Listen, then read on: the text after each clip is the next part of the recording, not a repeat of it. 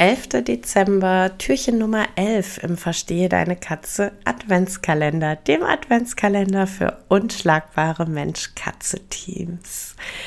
Es ähm, kommt immer mal wieder die Frage auf im Mehrkatzenhaushalt, wie kann ich das mit dem Spielen managen?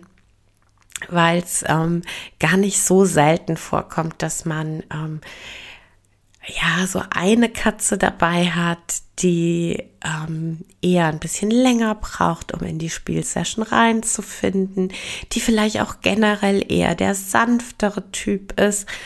Ähm, und manchmal hat man dann als Partner so diesen, ähm, ich nenne es mal Spieli-Rambo, der ähm, also wenn man nur Richtung Schublade geht, in der sich die Spielis befinden, schon ähm, mehr oder weniger emotional unter der Decke klebt, alles total geil findet, was aus dieser Schublade rauskommt und überhaupt und sowieso schon lange bevor wir die Angel auch nur im Ansatz schwingen, in der Beute hängt und ähm, im Zweifel auch den Kumpel wegschubst.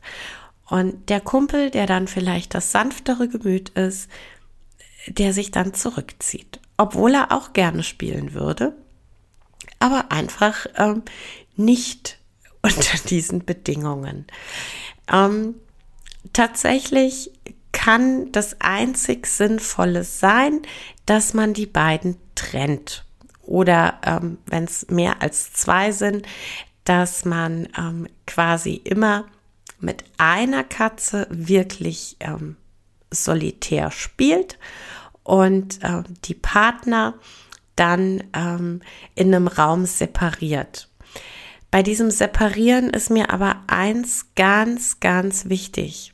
Wir sprechen da dann bitte nicht von wegsperren im Sinne von einfach in ein Zimmer setzen und Tür zu. Ähm, A hat das für die Katze, die hinter der Tür sitzt, genau gar keinen Mehrwert. B wird die natürlich total genau zuhören, was vor der Tür abgeht und wird sich gegebenenfalls auch lautstark bemerkbar machen, so nach dem Motto, hey Mami, hier läuft irgendwas scheiße verkehrt, ich höre dich da draußen spielen, aber ich sitze hier hinter der Tür, hallo. Ähm, und irgendwie hat sie ja dann auch recht, ne? ähm, es geht einfach darum, dass wir dieses ähm, Separieren aus Menschensicht anders bewerten und anders damit umgehen. Es ist kein Wegsperren, sondern es ist ein ähm, Separieren und bitte sorge dafür, dass äh, die separierte Partei oder die separierten Parteien einen Ausgleich haben.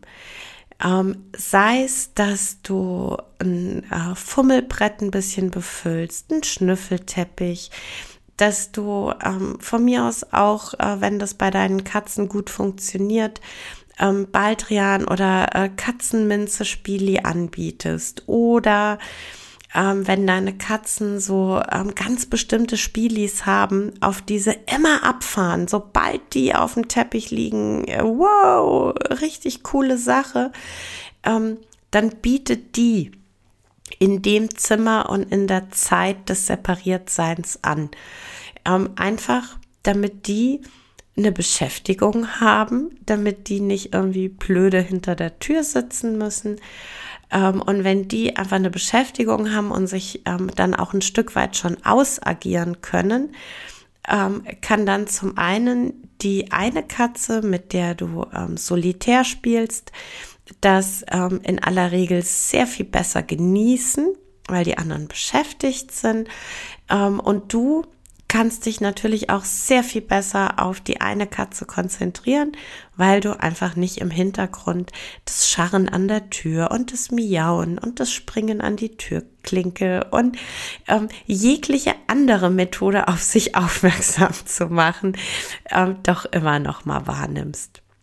Von daher, wenn deine Katzen sehr unterschiedlich spielen, separieren kann für alle Parteien eine tolle Möglichkeit sein, kann für alle Parteien den Stress rausnehmen. Aber bitte, bewerte es für dich entsprechend. Sehe es als separieren, nicht als wegsperren und biete in der Zeit der Trennung einfach einen Ausgleich, damit die Katze, die separiert ist, nicht gelangweilt und doof hinter der Türe sitzt.